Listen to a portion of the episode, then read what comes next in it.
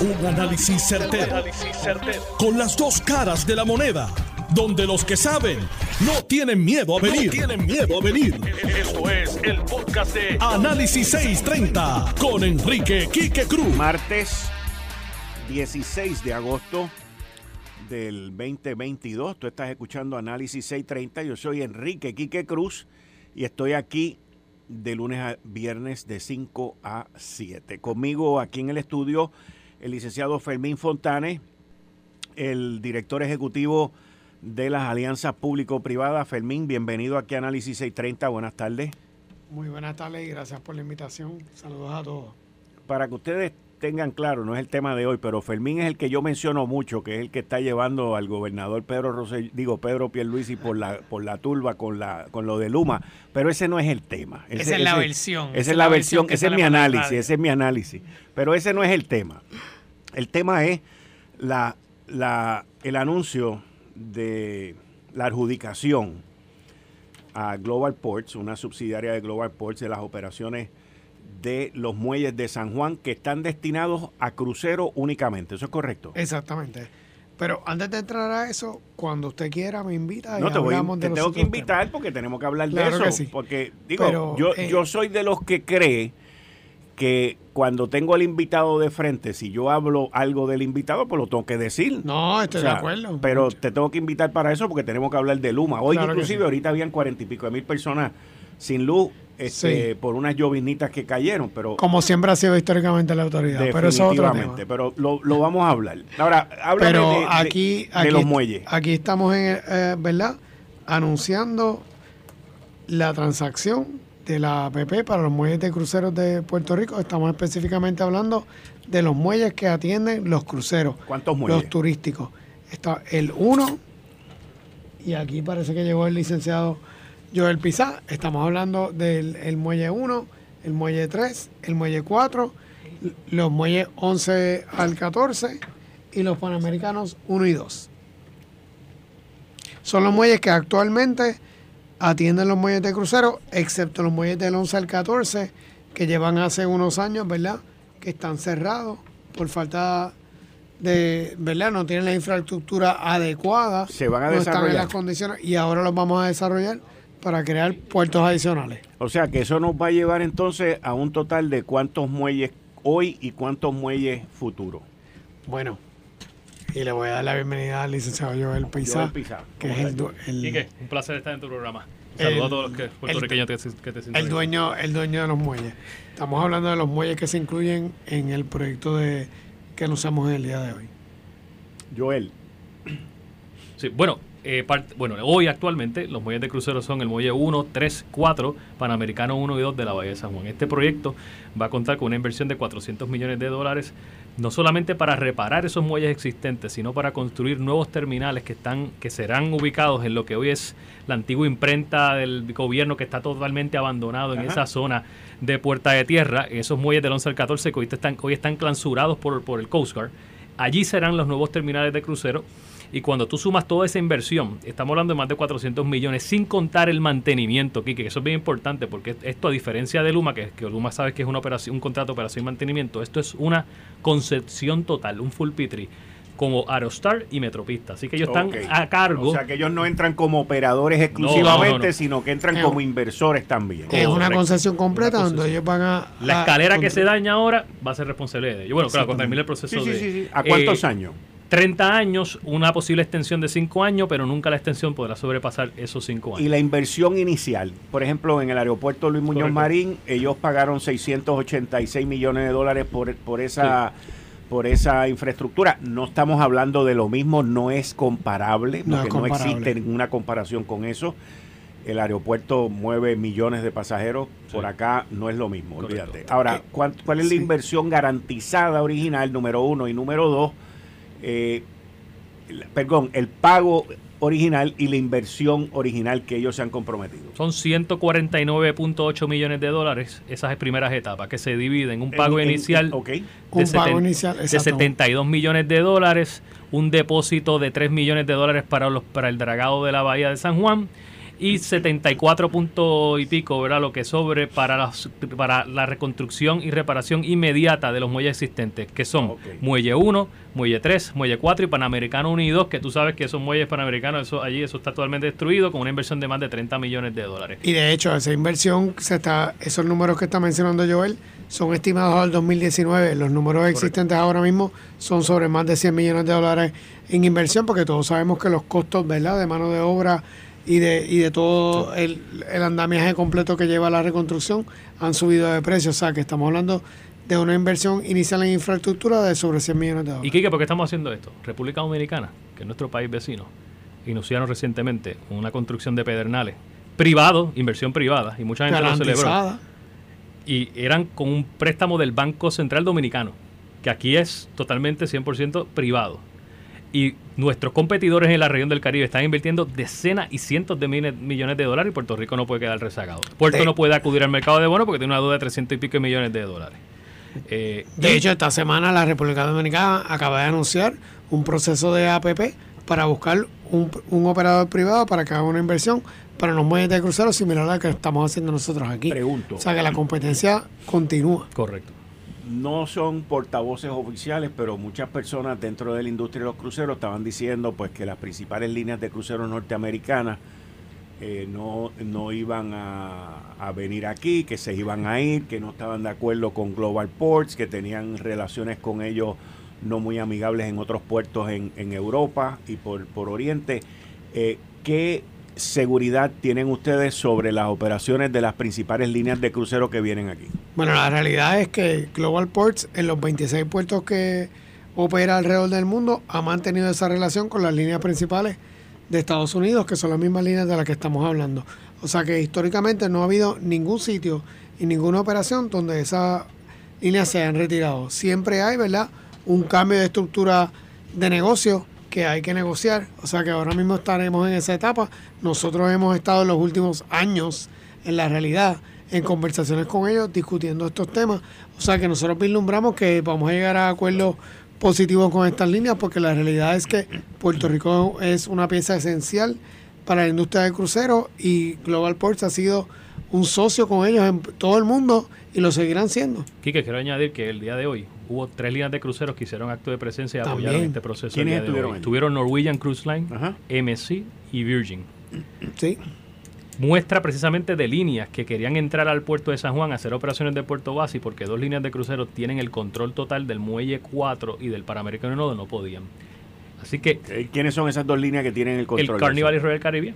Carnival y Royal Caribbean. Y quiero decirte algo. Ahora, ellos tienen control del muelle panamericano porque ellos en un momento invirtieron ahí 18 millones de dólares en la construcción de ese muelle. Tú acabas de hablar del tema que a mí me fascina. Sí, es un buen punto porque la realidad es que siempre se habla de inversión, pero estamos hablando de préstamos para hacer mejoras que atienden solamente ¿Quién le prestó necesidades de esa línea. Mira, esto funciona así, la infraestructura... Porque yo, yo, lo que yo recuerdo de esa época, y eso fue durante la administración de Aníbal Acevedo Vilá, sí bajo Fernando Bonilla, eh, como director de puertos en aquel momento, que Royal Caribbean dio una inversión, hizo una inversión de 17.8 millones de dólares y que luego puertos, bajo la administración de Aníbal Acevedo Vila y Fernando Bonilla, se negaron a pagarle eso a ellos y luego vino la administración de Luis Fortuño y tuvo que eh, cumplir con las promesas que se habían hecho en aquel momento. No, mira, mira. y esa explicación, by the way, de donde sale de la administración de Luis Fortuna. Mira cómo funciona el negocio o que ha funcionado el negocio en Puerto Rico.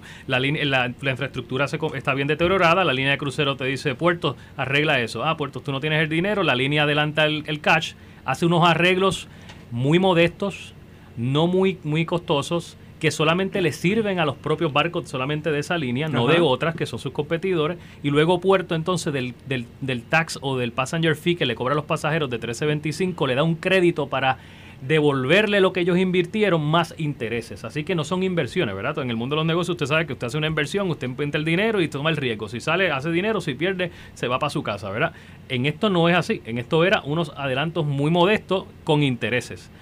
Eh, hoy con el anuncio que estamos haciendo hoy, estamos buscando 420 millones de dólares que son puramente inversión de capital privada y que no le va a costar a puertos recibir menos de un passenger fee, no le va a costar a nadie, ¿verdad? Y además, Joel, y perdona porque te interrumpa, no solo es que tenemos que hacer un repago de ese préstamo, sino que a cambio de ese repago le damos derechos preferenciales a esas líneas de poder ser los que deciden cuándo y en qué momento ellos van a entrar a esos muelles. O sea que antes de que eh, la autoridad de los puertos le pueda ofrecer ese muelle a otra persona, la línea que hace el préstamo decide cuándo lo va a usar. O sea que la limitación de negociación que tiene la autoridad de puertos con otras líneas de crucero está basada en lo que decían esas líneas que ofrecieron el préstamo. Otros puertos en Eso es importante.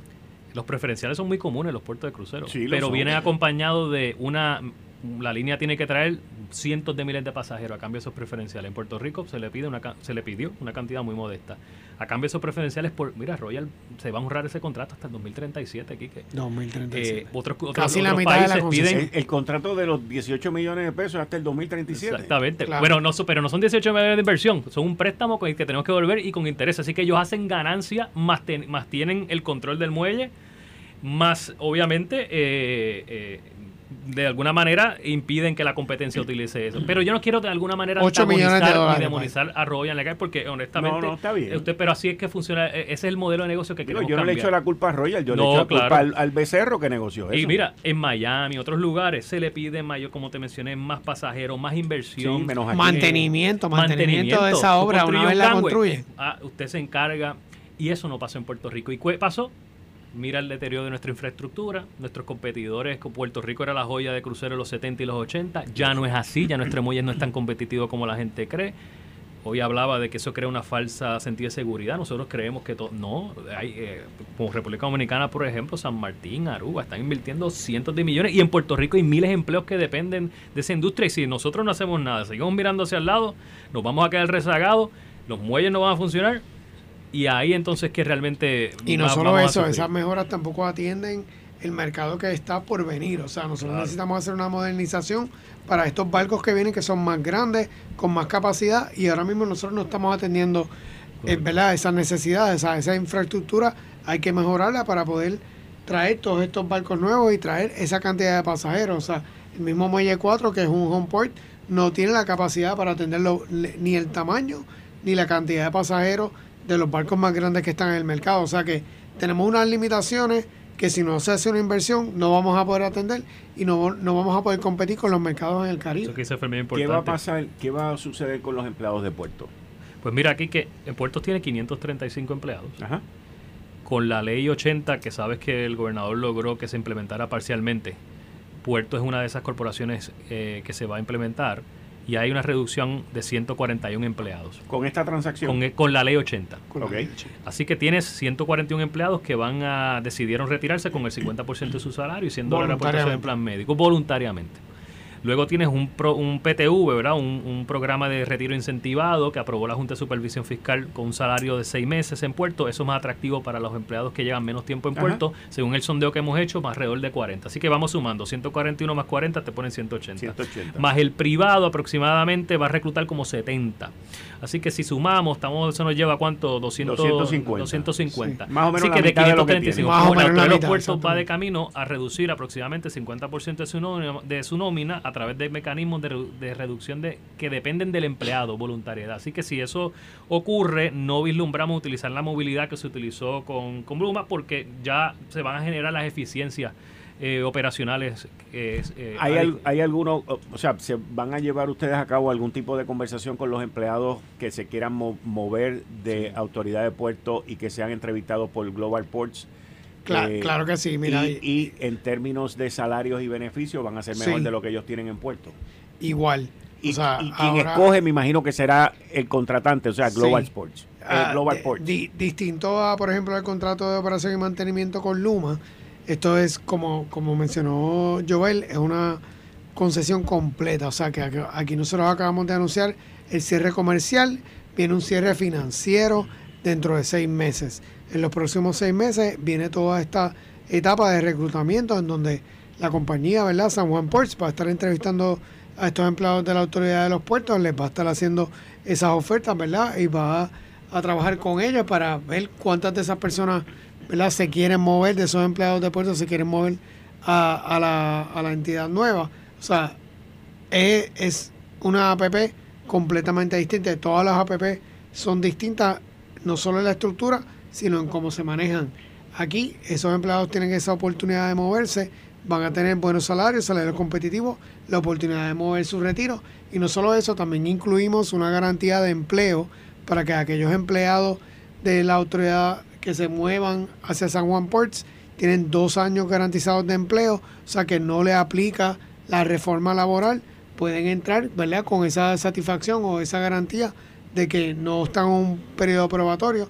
Además de que San Juan Ports va a invertir también en un fondo para adiestrar a aquellos empleados de puertos que no se quieran mover a San Juan Ports y que no tengan eh, otros lugares en puertos donde quieran trabajar para darle un adiestramiento adicional para que puedan mantener sus labores en otras tareas distintas. En, un momento se levantó a través de la prensa, que específicamente la amiga Joan Isabel González. Claro que sí. Y, y en el periódico El Nuevo Día se cuestionó de que había que chequear con el Departamento de Estado Federal sobre la legalidad de esta empresa hacer negocio en territorio o en terreno americano por inversionistas rusos ante el conflicto de Rusia y Ucrania. Me imagino que ante el anuncio de hoy todo eso se, se, verificó y no hay ningún problema. Mira aquí que eso es un asunto que nosotros, una vez empezó la guerra de Ucrania, nosotros hicimos la, la debida diligencia para asegurarnos que no había nada que nos preocupara. O sea, sí se levantaron unos asuntos en el periódico y la misma empresa contestó y dio la aclaración. No hay ninguna potencial violación, no hay violación a la orden ejecutiva del gobernador Pedro Pierluisi, tampoco al presidente Biden, no hay eh, ¿verdad? ningún riesgo de sanciones o de una entidad que esté en sanciones. De hecho, el contrato incluye una representación de parte de la entidad que no están en, en violación de ninguna de estas leyes o reglamentos y que si en algún momento en el futuro, ¿verdad? Porque estos son compañías públicas que se venden en los mercados, hubiese alguna posibilidad de que eso ocurriera, el gobierno de Puerto Rico mantiene el derecho de cancelar el contrato inmediatamente. Y Quique, también como parte de las aprobaciones, que también pasó con Aerostar, esto tiene que ir al comité llamado el CIFIUS, que es un comité que está en el gobierno federal, que tiene representación de múltiples agencias, que precisamente verifican la cuando compañías con capital foráneo o manejan infraestructura crítica a los Estados Unidos, tiene que pasar por el sedazo del CIFIUS. Así que de aquí al, al cierre financiero, como ocurrió también con Arostar en esta etapa, va, se, va, se va a someter al CIUS, ¿verdad? Y, y, y, no, no va a tener ningún problema, ¿verdad? Como parte de, la, de, lo, de, lo que Una evaluación por el Departamento de Tesoro, igual que FIA. Correcto. Igual que, sí, en el caso aquel fue el, FIA. Sí. Esta eh, también tiene que ir el FIA por los panamericanos. También. ¿Cómo, ¿Cómo San Juan Ports va a manejar la parte de los transportistas? Y lo que son los empleos directos, pero que no son de puerto. Eh, mucha gente que le da servicio a, los barcos, le da servicio a los pasajeros, a los muelles, cómo se va a manejar esa infraestructura que también es turística en, en bajo este nuevo contrato. Mira, eso es un punto importante porque es una de las cosas que nos han levantado durante ¿verdad? todo este transcurso de la licitación eso se mantiene de la misma forma que opera en el día de hoy. Intacto. Intacto. O sea que las líneas de crucero van a poder negociar directamente con los servidores que tienen ahora mismo y tener esos contratos. San Juan Ports solamente va a dar los servicios que actualmente da la autoridad de los puertos. Pero nosotros fuimos más allá. Nosotros le requerimos a San Juan Ports que, estable, que establezca un comité gerencial donde, que se compone no solo por entidades gubernamentales, sino por estos mismos eh, proveedores de servicios para trabajar en conjunto con estas entidades para hacer el plan de cómo se va a manejar toda esa industria. Y adelantaría, ¿verdad? Porque en algún momento ustedes tendrán aquí al personal de San Juan Ports para que le expliquen, pero esa ha sido la forma que ellos operan en todos los 26 muelles que ellos operan, ¿verdad? Puertos que operan alrededor del mundo. Ellos trabajan en conjunto de la empresa local para tratar de mejorar esas facilidades y crecer el destino. O sea, esto es un cambio, y no sé si va a decir algo Joel, pero voy a... E, es un cambio de una estructura de negocio en donde Puerto Rico ahora va a vender el destino. El, el negocio de San Juan Ports es vender el destino, o sea, lo que significa es que mientras más barcos vengan a Puerto Rico, es mejor negocio para ellos. O sea, que ellos se van a van a trabajar conjunto con la con, con la empresa local para tratar de vender a Puerto Rico y tratar de hacer el destino atractivo para que la gente diga, yo me voy a montar en ese barco, no porque tiene chorrera, no porque tiene piscina de surfing, no porque tiene casino, no, es porque va a parar en Puerto Rico y ahí es que nosotros queremos ir. Y que también en esa línea que menciona Fermín, sabes que hay muchos puertos o islas privadas de líneas de crucero que constituyen los famosos corralitos, que son eh, muchas eh, concesiones comerciales que desalientan o lo que se busca es que ese crucerista no salga de ese espacio y no consuma en el comercio local. El por, por, eso es que yo no soy fanático de los cruceros. Pero este No, y te lo digo, sí. te lo digo honestamente, o sea, yo hace Es un negocio distinto. No, o sea, sí, es completamente distinto y yo no los culpo a ellos, o sea, ellos los cruceros originalmente, yo trabajé en la industria de los cruceros. Los cruceros originalmente, te estoy hablando de 1980 a 1984, más o menos en esa época, yo me montaba en un barco todos los viernes y, viajaba en esos barcos todos los fines de semana. Y era un barco que se dedicaba a llevar gente a los distintos puertos. Eso cambia hoy, 40 años más tarde, a que es una ciudad donde todo el entretenimiento está dentro de ellos. Yo no los culpo por eso, porque ellos tienen un negocio cautivo y ellos están tratando de maximizar ese negocio.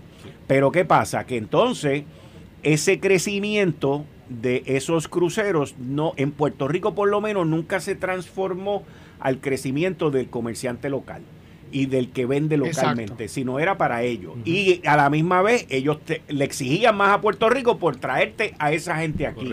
Y por eso yo siempre lo he dicho, yo no soy fanático de los cruceros, yo creo en lo que es el turismo de hotel o de Airbnb o de esto, porque ese te produce el doble de lo que te produce un pasajero de crucero. Ese es exactamente el cambio que estamos buscando. Y por eso, eh, que el contrato tiene disposiciones donde jamás y nunca este operador va a poder hacer esos corralitos. Hay una obligación contractual de integrar al comercio de Viejo San Juan, que es el que más cercano está, pero no tan solo eso, que se realicen tours en el Yunque, en el oeste, en el este, en el sur de Puerto Rico y no exista esa masa cautiva. Así que hay unas obligaciones contractuales para, para desalentar eso y como mencionó Fermín, la integración con los tour operadores, con taxistas, con agentes, con guías turísticos, con compañías de estiva, con el que vende gasolina, con el que vende comida, todo eso es sistema económico. Global Ports va a tener que contar con él contractualmente con un comité de timón que va a tener que, tener censura. Así que... Eh, en términos de calendario. Hoy acaba de comenzar los cinco muelles. Ajá. ¿Cuándo van a estar listos? Hoy acaba de... Hoy, hoy fue el cierre comercial, o ayer se comienza un reloj de 180 días. 180 eh, días el financial closing, una vez terminado eso, ya ellos toman el control. Así que ellos estarán tomando el control de los muelles de crucero al principio de, año 2023. Y a partir de esa fecha, en 18 meses, debemos ver completados las, reconstrucciones y mejoras en el muelle 1, 3, 4, Panamericano Unidos. Ok. 18 meses a partir del financial closing. 18 meses a partir, o sea, estamos hablando de 2025. Para un total modesto inicial de 74 millones, pero como mencionó no, Fermín, con, el, con el valor, incremento 100 millones de dólares. Ok. ¿Y Puerto va a recibir un pago inicial de? Un pago inicial de 72 millones más 3 millones en el escrow account, más unas garantías de inversión en los 18 meses de 74 puntos y pico millones de dólares. Y ese dinero va a ir directo para pagar deuda. Correcto. Igual que Star, que 600 millones, 500 y pico fue para pagar deuda. Y además, durante el transcurso de, de, ¿verdad? de la APP, eh, todos los años. Tienen, usted tiene una participación de un 5%. Tienen una participación, pero además de eso, San Juan Ports va a estar contribuyendo a un fondo para el, manejo de los dragados. El dragado es un asunto que, y Joel, ¿verdad? Como director ejecutivo lo sabe más, que nadie, que ha sido siempre un problema de mantener esos dragados, ese mantenimiento para poder permitir que estos barcos nuevos lleguen. Global Ports va a estar aportando entre 310 y 400 mil dólares al año simplemente para el manejo de los dragados. Bueno, con eso terminamos por el día de hoy. Fermín, te invito para que venga el miércoles que viene, no mañana, sino la semana que viene. La otra semana. Puede. A las 5 a las cinco y media. Tengo un slot ahí de cinco y media a 6. Mira a ver si puede para hablar de Luma y de New Fortress eh, y de, de, Numa y de New Ajá, me gusta cuando vamos A, vamos a, ya yo, no, no, es que te voy a decir gusta, me gusta, vamos, me gusta. A, vamos a hablar. No, yo, eh, la información que yo tengo es que New Fortress. y realidad. ¿Cuál es la verdad que dicen los números? La información, la, información que yo tengo es que New Fortress. La información que yo tengo es que New Fortress es el que se va a llevar la generación completa para Puerto Rico. La ley 29 no me permite hablar de No, yo lo sé, yo lo sé. Pero de, de, estos mitos y realidades tenemos todo el día. Yo sé que tú tienes tú unas versiones directas, ¿verdad? Pero yo te doy las versiones reales. Vamos para adelante. Te espero el miércoles que viene. Gracias, cuenta conmigo. Muchas gracias. Ahí está escucharon al licenciado Fermín Fontanés, director ejecutivo de las alianzas público-privadas, y al licenciado Joel Pizá, director de la Autoridad de Puertos, sellando hoy el acuerdo de los muelles turísticos, muelles de crucero en el municipio de San Juan. Tú estás escuchando Análisis 630. Yo soy Enrique Quique Cruz y estoy aquí de lunes a viernes de 5 a 7. Regreso en breve. Eh, estás escuchando el podcast de Noti1. Análisis 630 con Enrique Quique Cruz. cuéntame. Tú escuchaste al licenciado Fermín Fontanés, al licenciado Joel Pizá sobre esta APP. ¿Cómo, cómo tú ves eso? Sin haber leído el contrato, porque sé que no has leído el contrato, pero ya tienes el contrato. Ya me, ya está en, en el website de las alianzas público-privadas, después de que buscas y buscas y buscas, porque es una porquería el, website, ya se lo dije al licenciado, pues ahí está el contrato, son 247 páginas. Y ya les dije que estoy muy molesto porque tengo que leerlas, pero no puedo porque mañana tengo vista de promesa. Ok, eh, hay dos preguntas que uno siempre tiene que hacerse. Y la primera es quo bono, who benefits. Obviamente, si tú vas a invertir 400 millones de dólares, eso quiere decir que tú vas a sacar cuánto.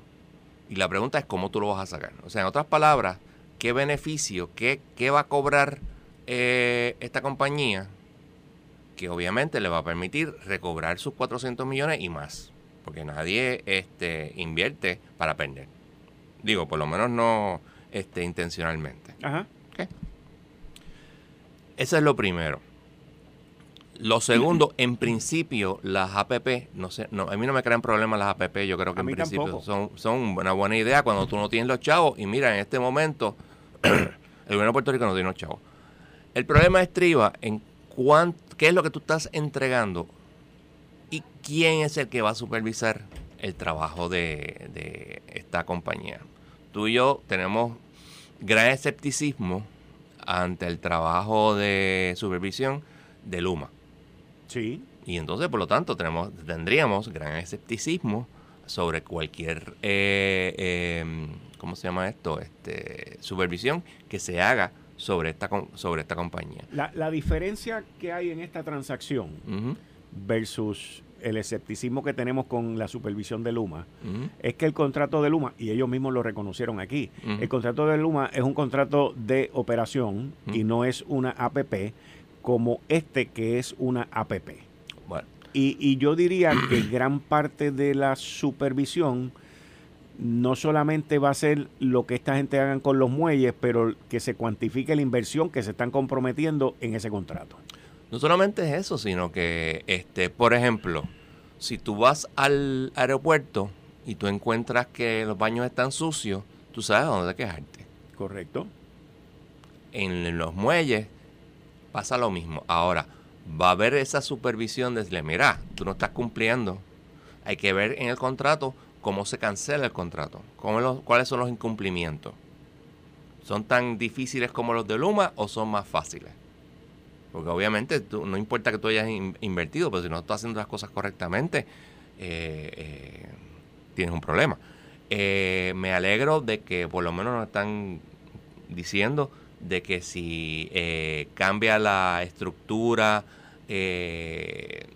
corporativa, etcétera, podría Puerto Rico cancelar el contrato. Eso es bien útil. Y finalmente, otra cosa bien importante, tenemos que entender es que no es final y firme el contrato todavía porque tiene que tener una aprobación, aprobación federal. Que probablemente se dé porque tú no vas a estar emitiendo, o sea, arriesgando chao, si no. Así que eso es lo que veremos. Eh, y bueno, repito, yo no, en principio no estoy en desacuerdo con las APP. Este, el, problema de Puerto Rico siempre es el mantenimiento de las instalaciones, en todo el sentido de la palabra con solamente mirar el centro médico tenemos. Eh, y pues, vamos a ver. Yo miraré el contrato en el fin de semana porque antes de eso no puedo. Licenciado John Mott. Cuenta. ¿Tuviste oportunidad de ver el pliego acusatorio contra Carlos Sánchez, el presidente de la, del sindicato ILA, eh, Unión 1740 y las otras seis o siete personas también que fueron arrestadas ayer. ¿Y tuviste oportunidad de ver el pliego acusatorio? Sí, y en realidad tú tienes que dividirlo en dos. El pliego. El pliego. Los primeros cuatro acusados, que son Pastrana, Clemente, eh, Yara Clemente, Carlos Sánchez y Jorge Batista, pues son el todo el, esquema este de rico, etcétera, etcétera. Entonces, los otros tres. Repíteme, repíteme los nombres. Eh, los de Rico Act. Pedro Pastrana y Ara Clemente. Esa es la pareja. La, la expareja. La, la expareja pareja que son los originales en esto. Exacto. Carlos Sánchez, que es Caito, y Jorge L. Batista, y Batista, que era un empleado público. Sí, de, la autoridad de puerto. De la autoridad de puerto. Los otros tres. ¿Que son quiénes? Eh, Víctor Torres Barroso, José A. Fernández Cruz, Carlos Hernández Laguer. Esos tres hacían una cosa que era chimú. ¿Qué qué? Era un esquema donde un, em, un unionado usa la tarjeta de otro unionado para entonces facturar el trabajo. Ok, eso es como cuando alguien viene y firma por ti antes y decía que tú estabas trabajando y no trabajaba. Exacto, excepto que tú... Pero esos no están, esos tres no están en el Rico Act. No, estos están por ese ese acto que te acabo de decir. Que es un fraude, es un fraude, ¿Es un fraude? todo lo que tú quieras, pero no es el parte de la conspiración. ¿Ok? Esencialmente estas personas, Pastrana, Yara, Sánchez Ortiz, que eran, eh, en el caso de Sánchez Ortiz, era presidente de la Unión. Según el pliego, Pastrana y Clemente eran agentes y de facto employees de la, de, la Unión. Entonces estuvo interesante. Esencialmente este era el esquema. Tú venías aquí a Puerto, al, al, al puerto y querías descargar, podías descargar con uno de tres tipos de estibadores. Los ciudadanos americanos, los residentes de Puerto Rico y aquellos que eran aliens, esos eran bajo la ley de inmigración de, los Estados Unidos, gente, gente que no eran ciudadanos americanos ni residentes. Y eso era totalmente legal en Puerto Rico. ¿Por qué? Porque no había convenio colectivo. Pues estas personas venían y le decían a las compañías, no, aquí tú, para tú poder hacer eso, tú tienes que pagarme a mí primero. Porque si no, yo te voy a llevar la gente de la Unión y te voy a meter un piquete. Entonces, estas personas venían, eh, Pastrana y Clemente, venían y decían, no, y yo tengo el apoyo del presidente. El presidente decía, no, yo los apoyo a ellos. O sea, todo era un pichicache. Entonces, estas dos, las primeras dos personas, Pastrana y Clemente, mandaban una factura a estas eh, entidades que traían la, carga, le pagaban y entonces repartían el bacalao. Y dejaban parte del dinero en un plan médico para entonces, era como un esconder el dinero, un lavado de dinero. Y, ese era el, y este esquema estaba desde, desde el presidente anterior, que no nombran por nombre. Porque falleció. Porque había muerto, y por eso no lo acusan. y es obviamente un esquema que nos sube a nosotros la tarifa eh, portuaria. Digo, no la tarifa portuaria, la tarifa de cada producto que entra. Porque si, si yo soy el que Por esos muelles específicamente. Exacto si yo sé que traigo la, mercancía y sé que le tengo que pagar a estos idiotas, pues entonces eh, cobro de forma que yo cubro ese, ese dinero que tengo que pagarle. Y eso es un esquema, pero asqueroso. Aquí hay intercepciones telefónicas, aquí hay, aquí hay mensajes de texto, aquí hay mensajes de email. Aquí está todo en el indictment bien documentado. Ah, y hay agentes encubiertos. Eso fue lo que vi. Eh, que lo leí en un reportaje que habían agentes encubiertos. Habían agentes encubiertos. Muy parecido al, al, esquema encubierto que hubo el, en el caso de la exgobernadora Wanda Vázquez, donde hubo gente que actuaron y se presentaron como representantes del gobernador, pero el gobernador no tenía conocimiento y eran ellos seguían las instrucciones de agentes federales, así que tú estás siendo un agente encubierto ahí. Claro, tú eres un agente del gobierno. Del gobierno, exacto. Ok, pues este, este, y tú ves que esto, eh, ah, y se calcula que se robaron o se apropiaron Oye, de más de un de millón un de millón dólares. cien mil y pico de dólares. Exacto. Esto es un, un- En, en, un periodo 17 de, años. en 17 años. Es un es un asunto bien Y serio. el año pasado le fue malo porque nada más que facturaron 90 mil pesos. Exacto, También eso- lo estuvo- eso y estuvo que, y- interesante. Y, que se estaban quejando por eso. Me imagino que en uno de los mensajes, en una de las llamadas interceptadas por los federales, es ay, así. qué mal nos va. Este año Sí, nada mano, más que porque tuvimos este, 20 este mil pesos. que han oído 90 mil Ahora, se confiscaron unas, unas propiedades, unos, un bote, Eh, y se confiscaron sí. una serie de propiedades que me imagino yo, debo de entender, pero dime tú, si esas propiedades o esos efectos que se confiscaron, pues ellos entienden, los federales entienden que se compraron con estos dineros. Eh, y no es que se han confiscado todavía, they will be forfeited Ok. si los encuentran culpables. Es en un apartamento localizado eh, 503 Modesta Street, Golden View Plaza, apartamento 710, San Juan. Eh, también había un Toyota Corolla del 2014 y un bote de 25 pies, un Maco del 98. Esos fueron la- esas son las propiedades que van a confiscar si los encuentran Culpable. culpable. Todo esto, y ah, entonces el empleado de, de gobierno le pasaba a él los, los manifests, los El- manifiestos los manifiestos. de los Bill of los Landing es como se llaman también en inglés, Bill of Landing. Bill of Lading. Sí. Muchos años atrás yo hice ese Sí, tipo sí, de sí, cosas. sí. Pues el asunto es que eh, él le daba los Bill of Ladings y entonces ellos, eh, a base de esa carga, pues entonces le cobraban a estas personas.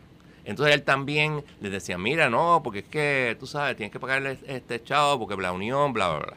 Todo esto era una manera de eh, extorsionar usando la unión. Ah, esto, esto es el colmo. Él era el presidente de la unión.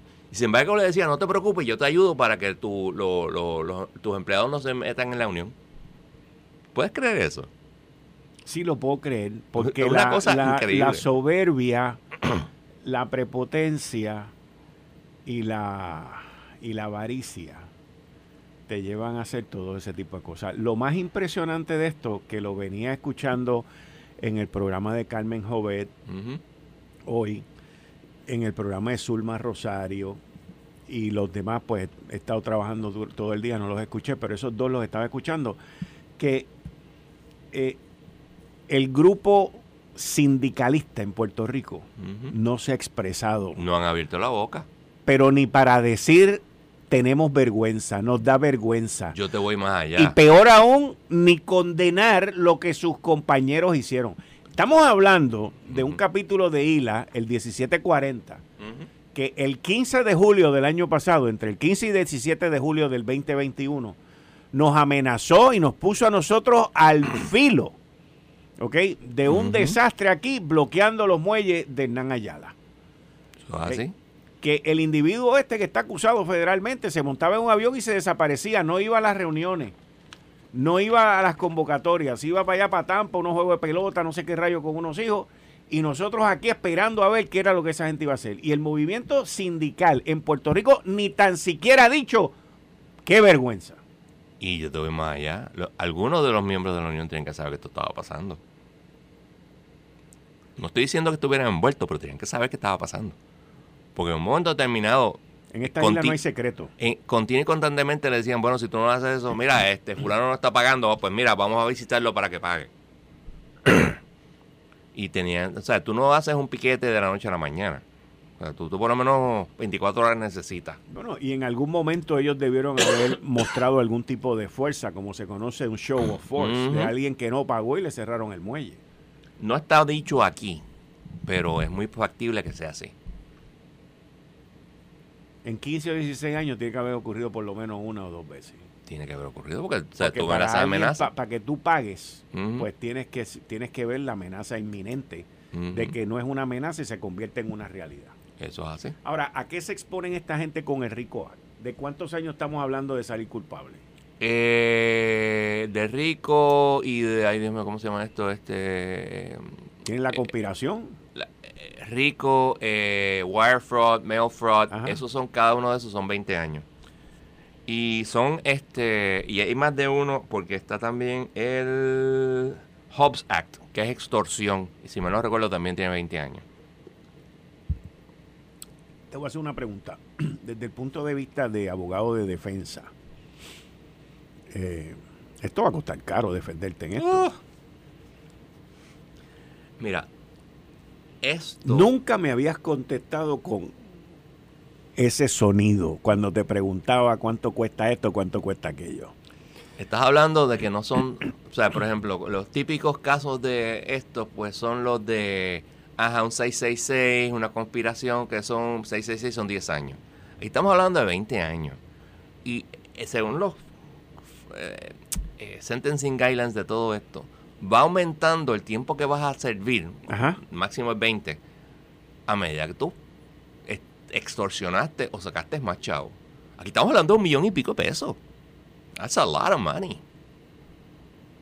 ¿Entiendes? Y eso, este, y, acuérdate que el Rico Act se hizo para bregar con la mafia.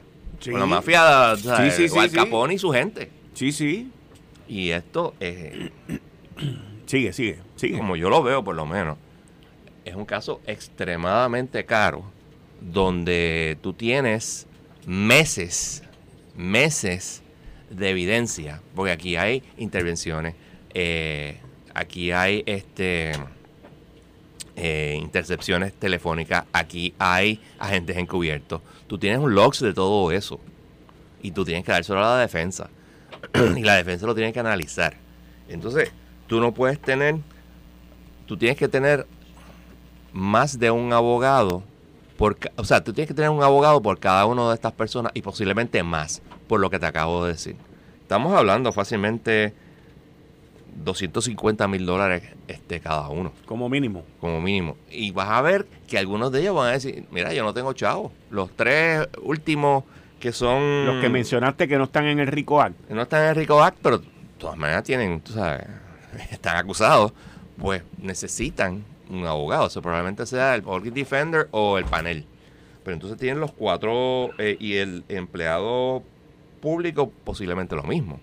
Pero tú puedes tener ahí una con conflicto de intereses. Por lo tanto, tienes que tener un abogado por cada uno de ellos, por lo menos uno. Porque estamos hablando de un montón de evidencia. Y si lo vas a ver, semanas y no meses. Este caso, como ha ocurrido en, los casos que hemos analizado aquí contigo de corrupción en el gobierno de Puerto Rico, eh, también se puede convertir en un caso que ante esa situación y esa necesidad de los acusados, esto entonces abra otras investigaciones. Oh, sí. Definitivamente, porque fíjate que ellos mismos dicen, el presidente anterior pero ¿cómo lo estaba haciendo el presidente anterior? Porque este presidente lo estaba haciendo con varias personas. El presidente anterior, ¿cómo lo estaba haciendo? Claro, el problema es que esos delitos son probablemente ya prescribieron. Pero aquí estamos hablando de... Y otra pregunta. ¿Era Jorge Batista el único empleado del gobierno que estaba envuelto en este asunto? Porque recuerda que el término prescriptivo federal es cinco años pero en Puerto Rico, si, la, si hay corrupción envuelta en el delito, el delito no prescribe. No prescribe. O sea, aquí tiene que mirarse el, el volvimiento del eh, aparato del departamento. Esto fue el, podcast de Notiuno. Análisis 630 con Enrique Quique Cruz. Dale play a tu podcast favorito a través de Apple Podcasts, Spotify, Google Podcasts, Stitcher y notiuno.com.